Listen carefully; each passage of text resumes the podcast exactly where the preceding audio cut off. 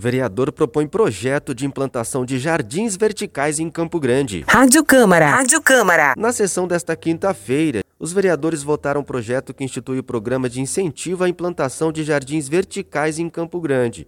A proposta é do vereador Beto Avelar, assinado também pelo vereador Dr. Sandro Benites, e prevê que o programa garantirá o oferecimento de cursos e palestras que divulguem as técnicas para implantação de jardins verticais, em que a prefeitura poderá firmar parcerias para a execução.